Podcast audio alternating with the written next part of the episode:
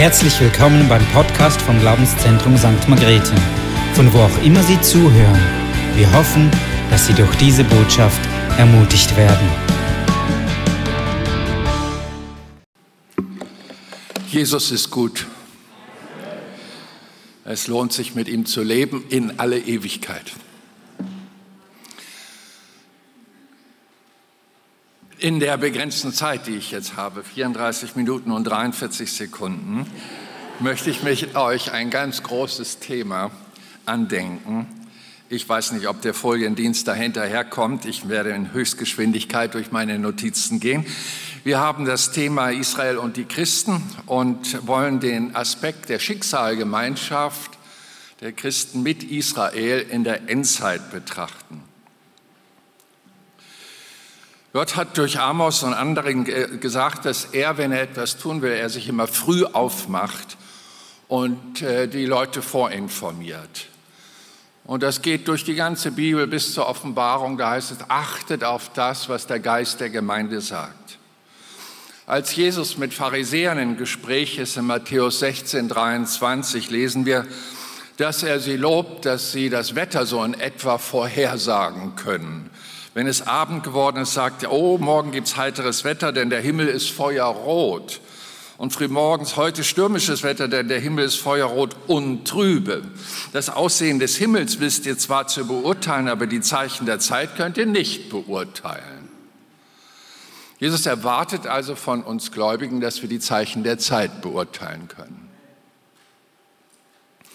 Die Bibel ist ja ein ewiger Schatz. Und ein weiser Baumeister nimmt immer das auch Altes, aber auch Neues.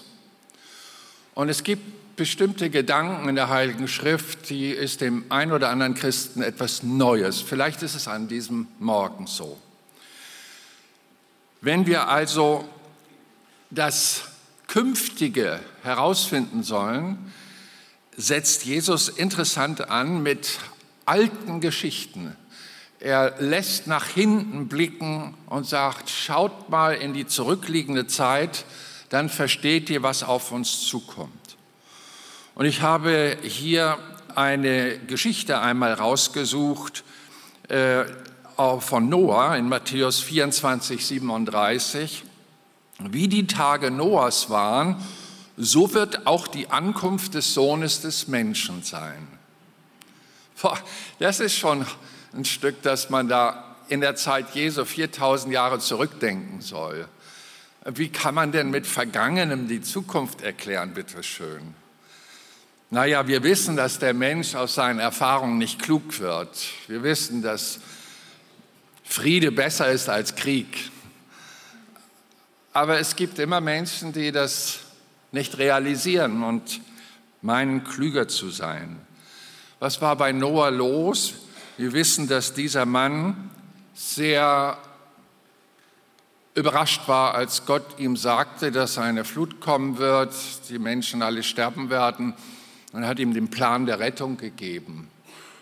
Und dieser Plan der Rettung war, eine Arche zu bauen in einem Gebiet, das trocken ist.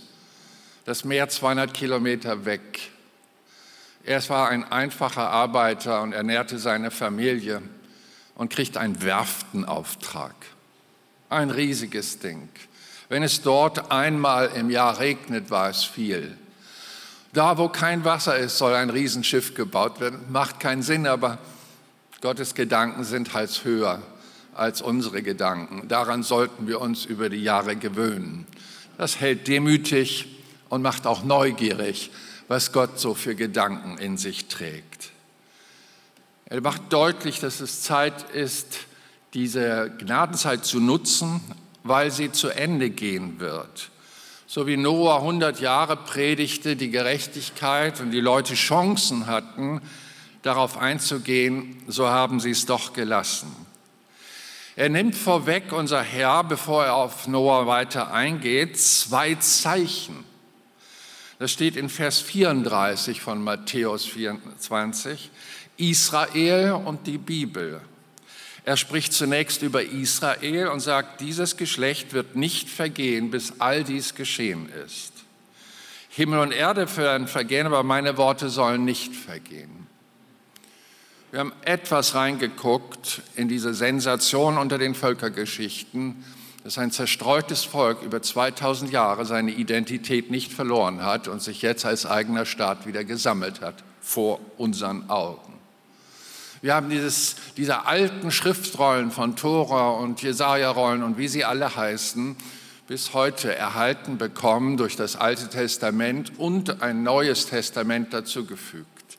Wir haben betrachtet, dass dieses Wort sehr angefeindet ist, dass es Mächtigkeiten gibt, die nicht wollen, dass die Bibel existiert.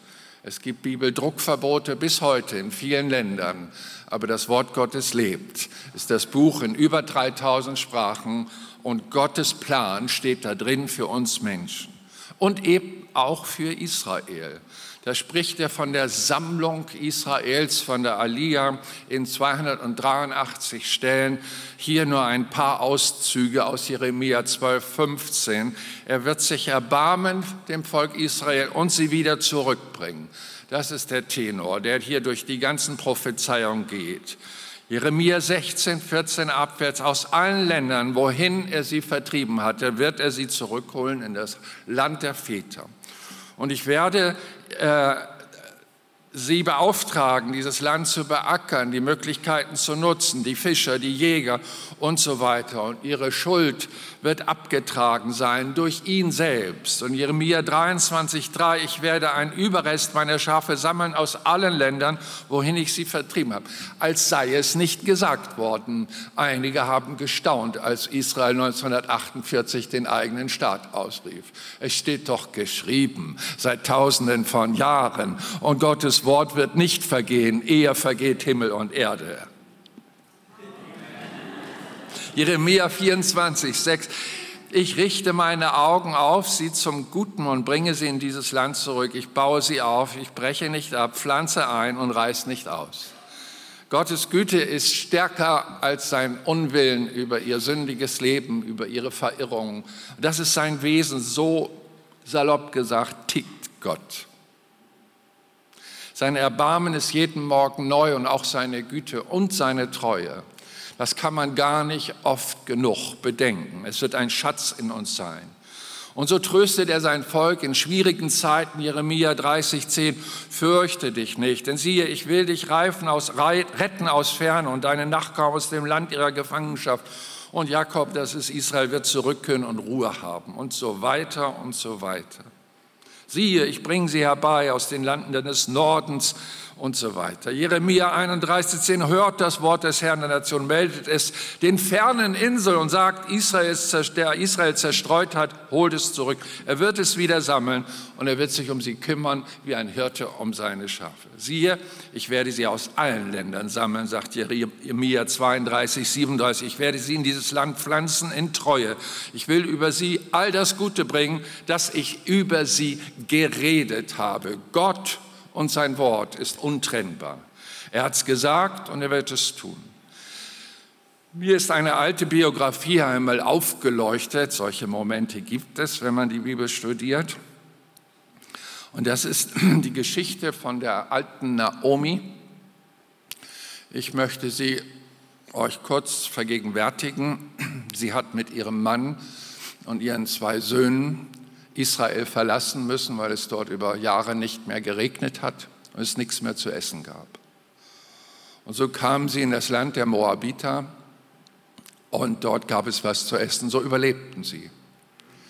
Und diese Dame, dieses alte, äh, diese alte Naomi, die steht für Israel, denn was ihr Leben auszeichnet, ist sicherlich raus aus dem eigenen Land in die Ferne, in fremde Länder dann stirbt ihr Mann, sie ist Witwe, dann stirbt der eine Sohn, der eine Moabiterin geheiratet hat, dann stirbt der andere Sohn, der auch eine Moabiterin geheiratet hat. Zurück bleibt die alte Dame mit zwei Schwiegertöchtern.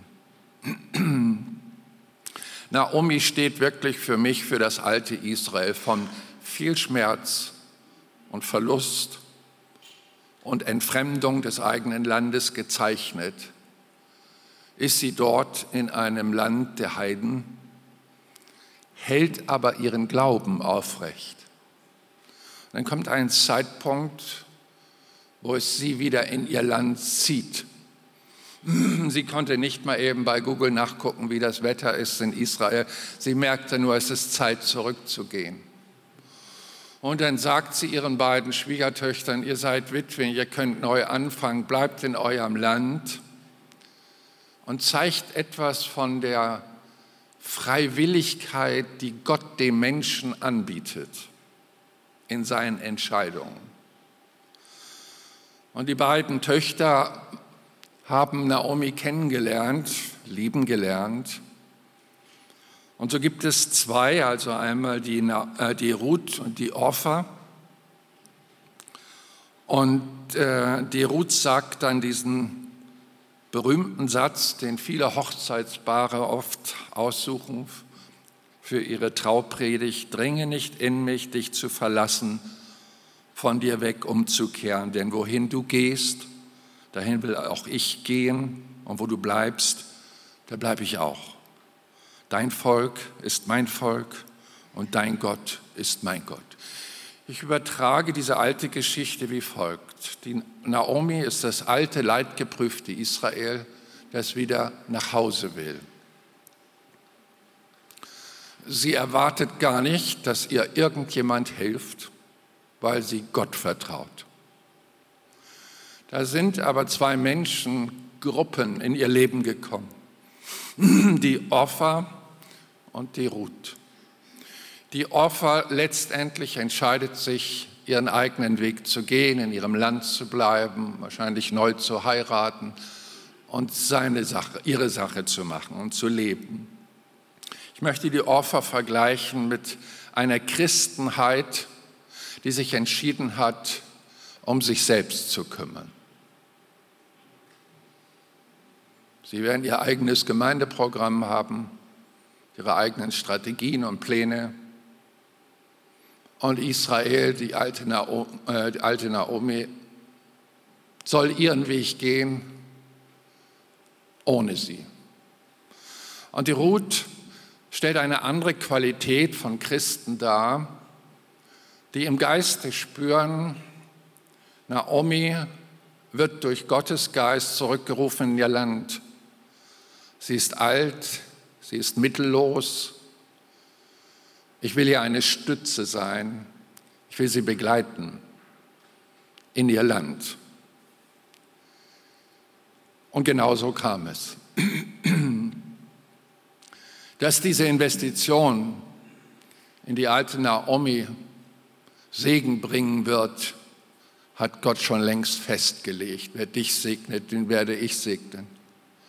So kommt sie mit Boas zusammen und wir wissen, dass aus dieser Linie letztendlich auch Jesus Christus seinen Stammbaum hat. Beeindruckende Geschichten, die aber uns auch herausfordern. Welche Sorte von Christ bist du? Nutzt du deinen Glauben an Gott für dich selbst, für deine Vorteile, für dein Leben, für deine Lebensplanung? und Israel soll seinen Weg gehen? Oder bist du eine andere Qualität von Christ, der auch eigenen Verzicht in Kauf nimmt und seine Pläne an die Seite Israels stellt? Wow. Euer Pastor, der kriegt jetzt einen warmen Rücken, weil er sagt sich, wenn die alle tun, was der Elze predigt, dann stehe ich vor leeren Bänken. Nein, am Schluss wird sich's auflösen. In Matthäus 24, 42 heißt es, wach also, denn ihr wisst nicht, an welchem Tag euer Herr kommt.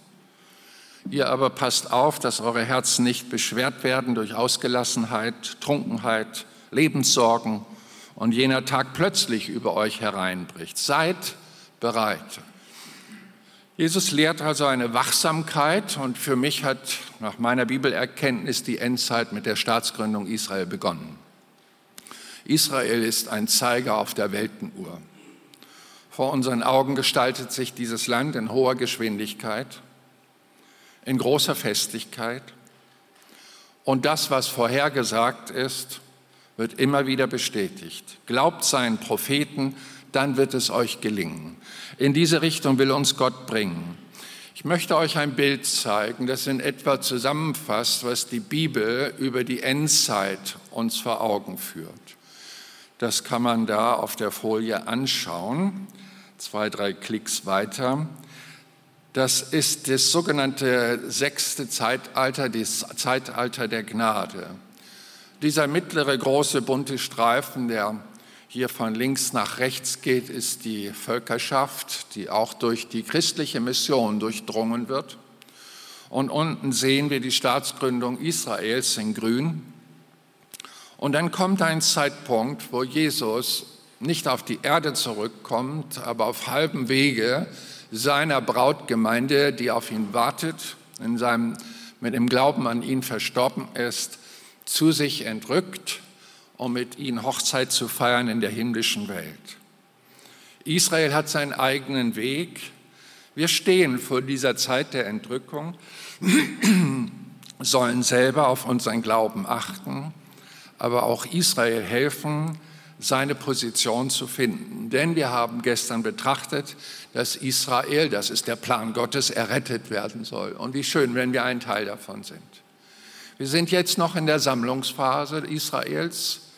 Und so wie ihr und eure Vorfahren feststellen mussten, dass es Missionare aus anderen Ländern war, die vor 1200, 300 Jahren den christlichen Glauben in die Schweiz brachten, nach Deutschland brachten und sich weit und weit unter den Völkern ausbreitet, gebraucht Gott auch heute für seinen Plan Christen, Rutchristen, die helfen, dass Israel sich sammeln kann. Wir haben in der Ukraine 300.000 ausreisewillige Juden. Die Ukraine ist ein armes Land. Insbesondere jetzt wird es jeden Tag ärmer. Ich wundere und freue mich, wie andere Länder dieses Volk unterstützen. Den Blick für die Juden haben wenige.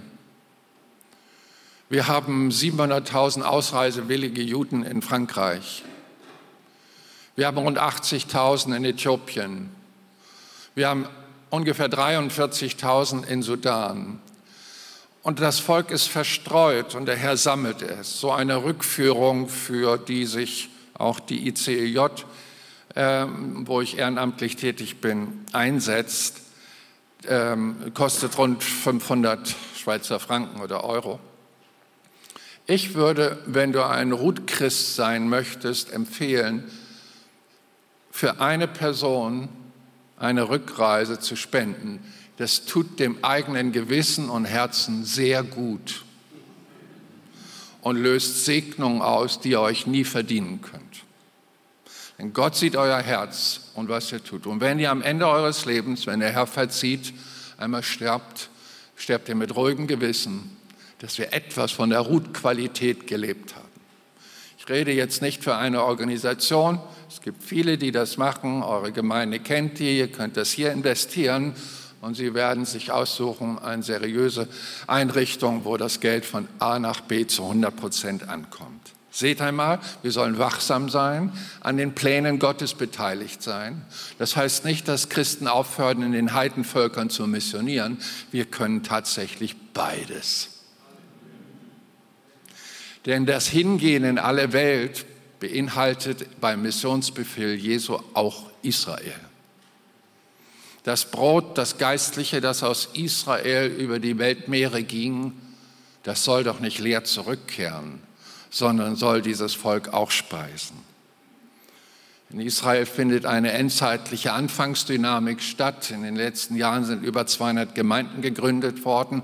Etwas von den Frühlingsboten oder von der Noah-Symbolik gesprochen. Die Taube mit dem grünen Zweig im Schnabel ist schon zu sehen und zu spüren.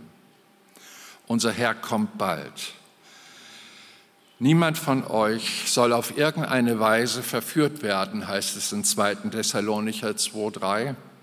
Denn dieser Tag, wenn Jesus wiederkommt, der kommt plötzlich, es sei denn, kommt er erst, wenn zuerst der Abfall gekommen ist. Viele meiner Pastorenkollegen machen mir deutlich, dass Corona die Qualität der Christen in ihren Gemeinden ein wenig gesichtet hat.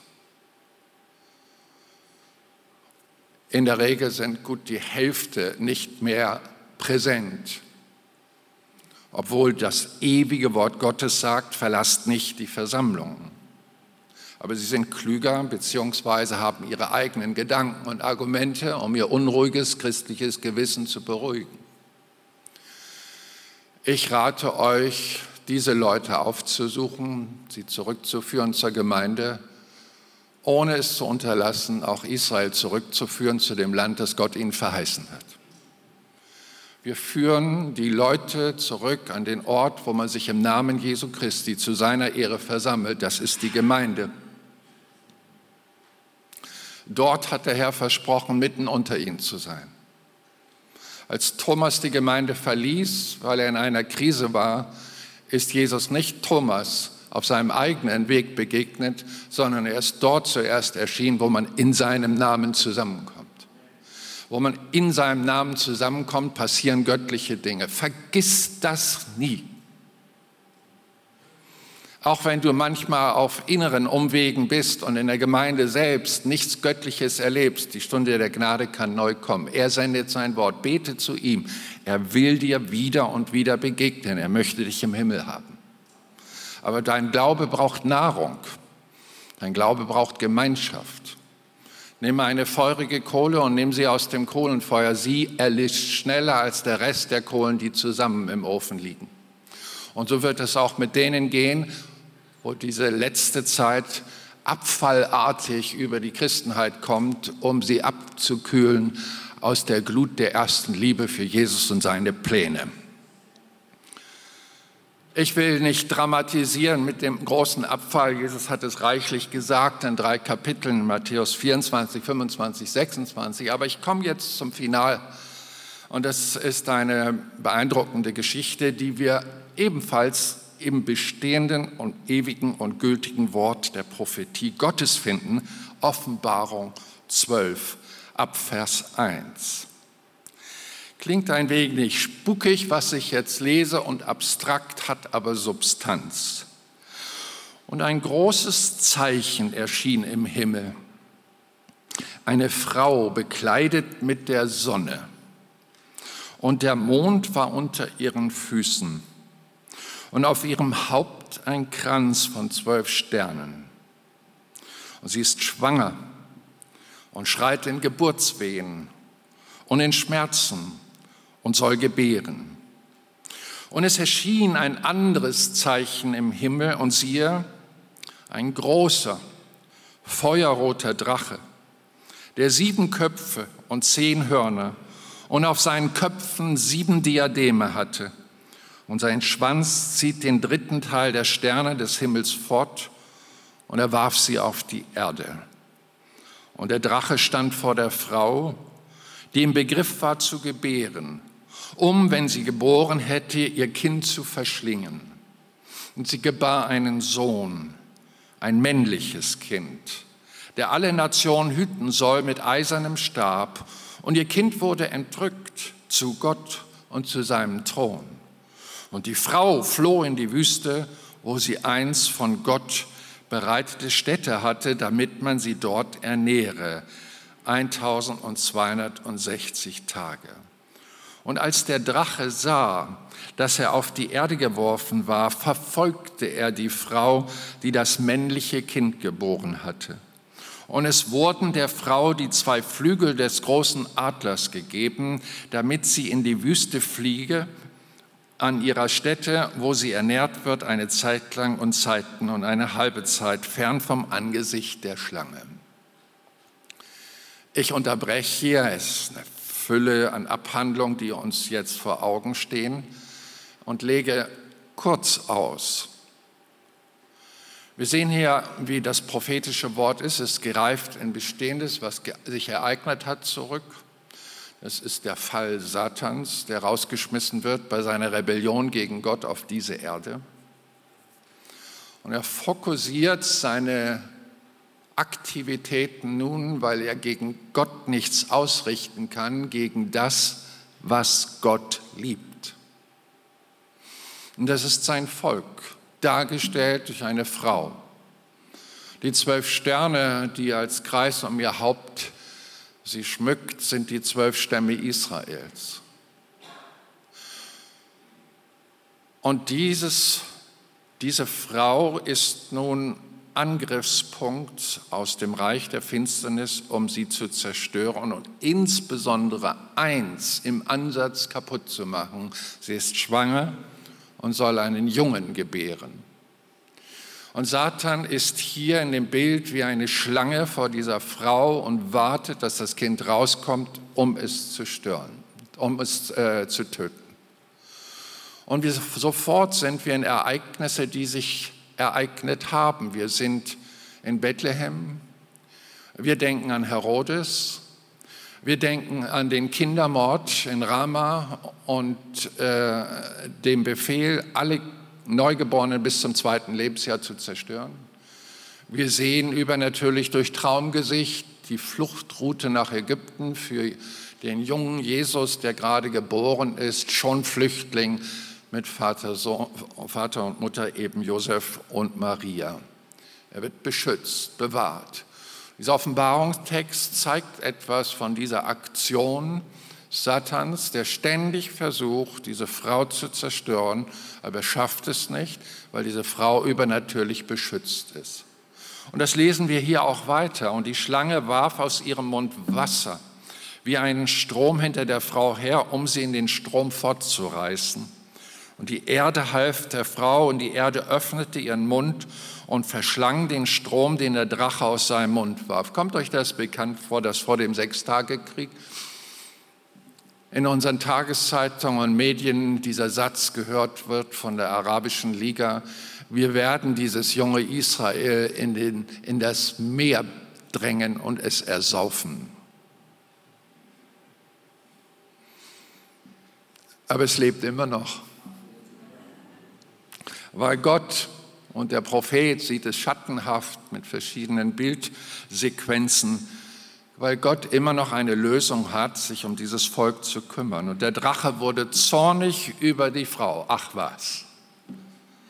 Ja, der Teufel kann man auch ärgern, wenn man im Schutz Gottes bleibt. Das gilt auch für dein persönliches Glaubensleben. So wurde der Drache zornig über die Frau und ging hin, Krieg zu führen, jetzt kommen wir dran, mit den übrigen ihrer Nachkommenschaft, welche die Gebote Gottes halten und, lies genau, das Zeugnis Jesu haben.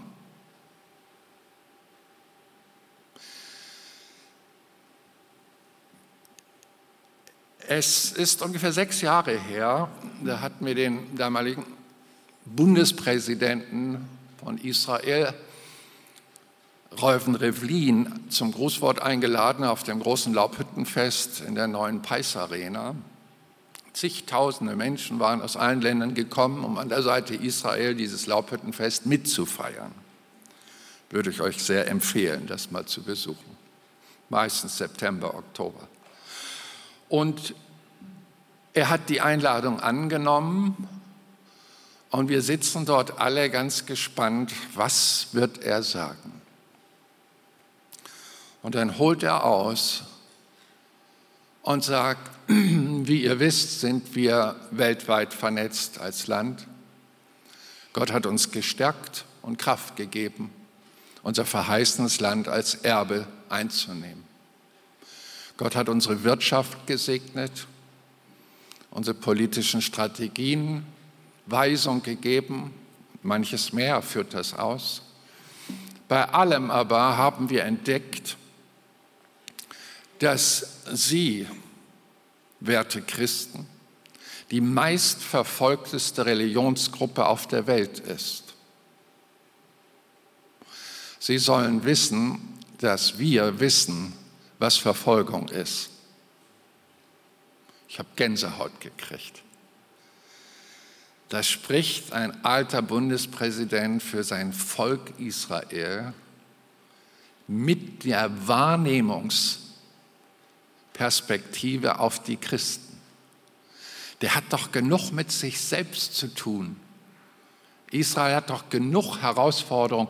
Warum hat der Bundespräsident noch Zeit, auf die Welt zu schauen, wie es den Christen geht? Weil er aus einer Leidensgeschichte kommt, ist er sensibel geworden für Leid. Er fühlt mit mit Menschen, die leiden und sagt nun folgenden Satz. Sie können sicher sein, dass wir wissen, was Leid ist.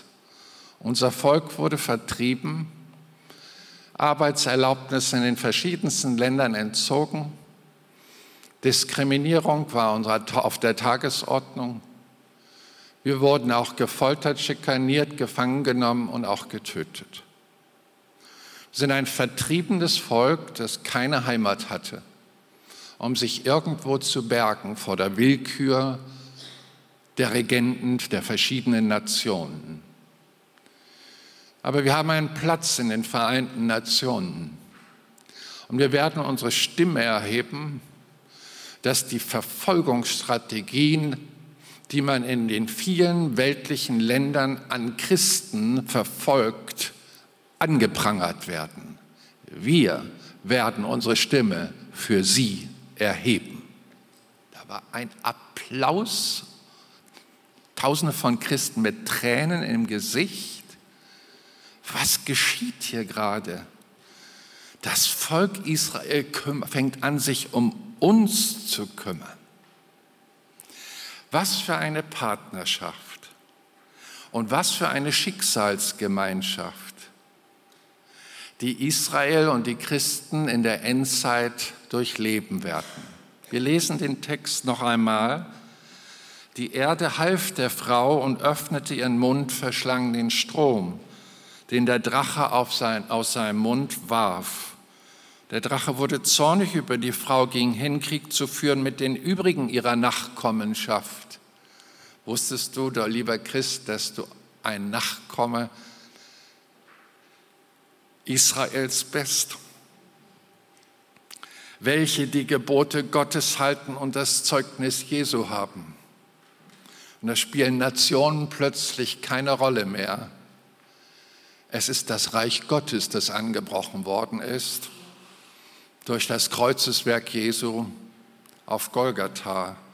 Dort werden seitdem Menschen wiedergeboren. Und Gottes ganz eigener Plan, Israel zu erlösen, steht noch aus. Er wartet noch, bis die Christenheit und diese Rutqualitäten an der Seite Israels geholfen haben, bis das Volk zusammen ist. Denn wenn er seinem Volk erscheint, um es an einem Tag zu erretten, Gottes Wort, Eher vergeht Himmel und Erde, als dass dieses Wort sich nicht erfüllt. Und wie schön, wenn man beteiligt ist. Wie schön, wenn man beteiligt. Ich war in meinem Leben einmal an einer Erweckung beteiligt. Das trägt mich bis heute. Das war die Jesus People Erweckung.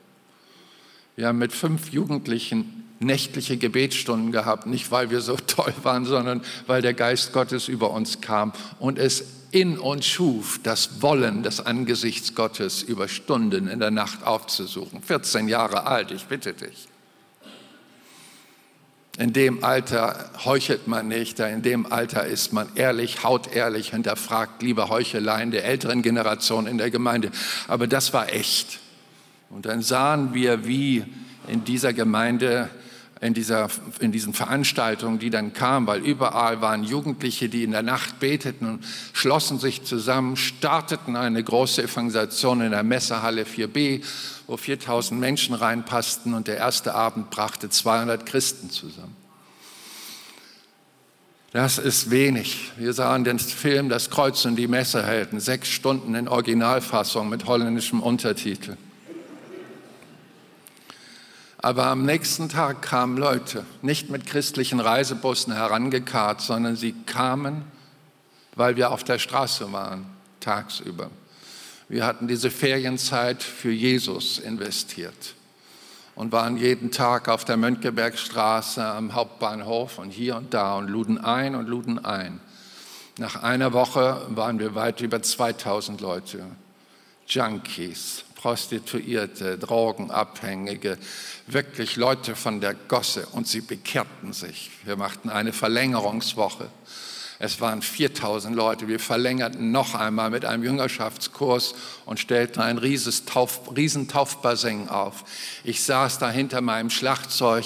Ich heulte jeden Abend, wenn die Leute kamen und sich bekehrten und ihre Drogenbestecker auf die Bühne warfen. Überall entstanden christliche Kreise, Teestuben. Das Wort des Herrn wurde kräftig. Wir werden sein wie die Träumenden, wenn Gott Israel an einem Tag erlöst und werden wissen, wir waren dabei.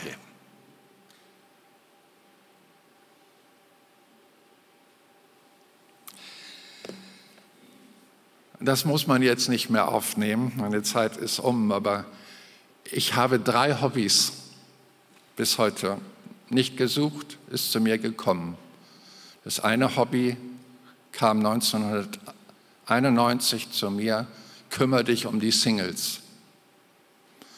Und ich finde irgendwie, Israel ist ein Single und braucht die Christen. Das mache ich bis heute, jedes Jahr vom ersten Samstag im Oktober zum zweiten Samstag sind wir zusammen und Gott wirkt. Die Sache lebt immer noch nach über 30 Jahren obwohl zwei Drittel einen Ehepartner finden binnen zwei Jahre, weil Gott wirkt plötzlich die Herzen heilt und öffnet und die echte Liebe wieder erfahren werden kann. Das zweite Hobby kam zu mir, mit Israel an ihrer Seite zu stehen und mich dort zu investieren. Ich nutze vielleicht zwei Wochen. Eine Woche für die Singles, zwei Wochen für Israel, wenn ich es ganz konzentriert bei einem 18-Stunden-Arbeitstag zusammenrechne. Und das dritte Hobby ist eine Gefängnismission, die ich seit 99 ungesucht in die Hand gelegt bekommen habe, wo weit über 7000 Gefangene mittlerweile gläubig geworden sind. Es ist schön, im Reich Gottes mitzumachen, wollte ich nur bemerken. Es ist einfach spannend, ein Teil davon zu sein. Und ich möchte jetzt beten, dass du nicht nur ein Hörer bist, sondern dass du Offenbarung bekommst, dieses Volk zu lieben. Ich bin der Überzeugung, so wie ein Mensch Offenbarung bekommen hat, dass er Jesus braucht und Christ wird, so braucht es auch eine göttliche Gnade und Offenbarung, dieses Volk Israel auf seinem Herzen zuzulassen. Denn das Leben muss ja gelebt werden und ist eins der schwersten. Und es gibt so viel Ablenkung und Baustellen, die wir uns manchmal selber bereiten, die nicht nötig wären, wenn wir uns auf das fokussieren, was wirklich wichtig ist. Ich erwarte auch, dass Gott, was euer Pastor angekündigt hat am Anfang, unter uns Wunder tut. In Sekunden Warum sollte er das tun? Nun, weil er gesagt hat, dass er sein Wort gerne mit Zeichen und Wunder bestätigt. Und wenn ihr wollt, könnten wir uns erheben und vor unseren Herrn treten.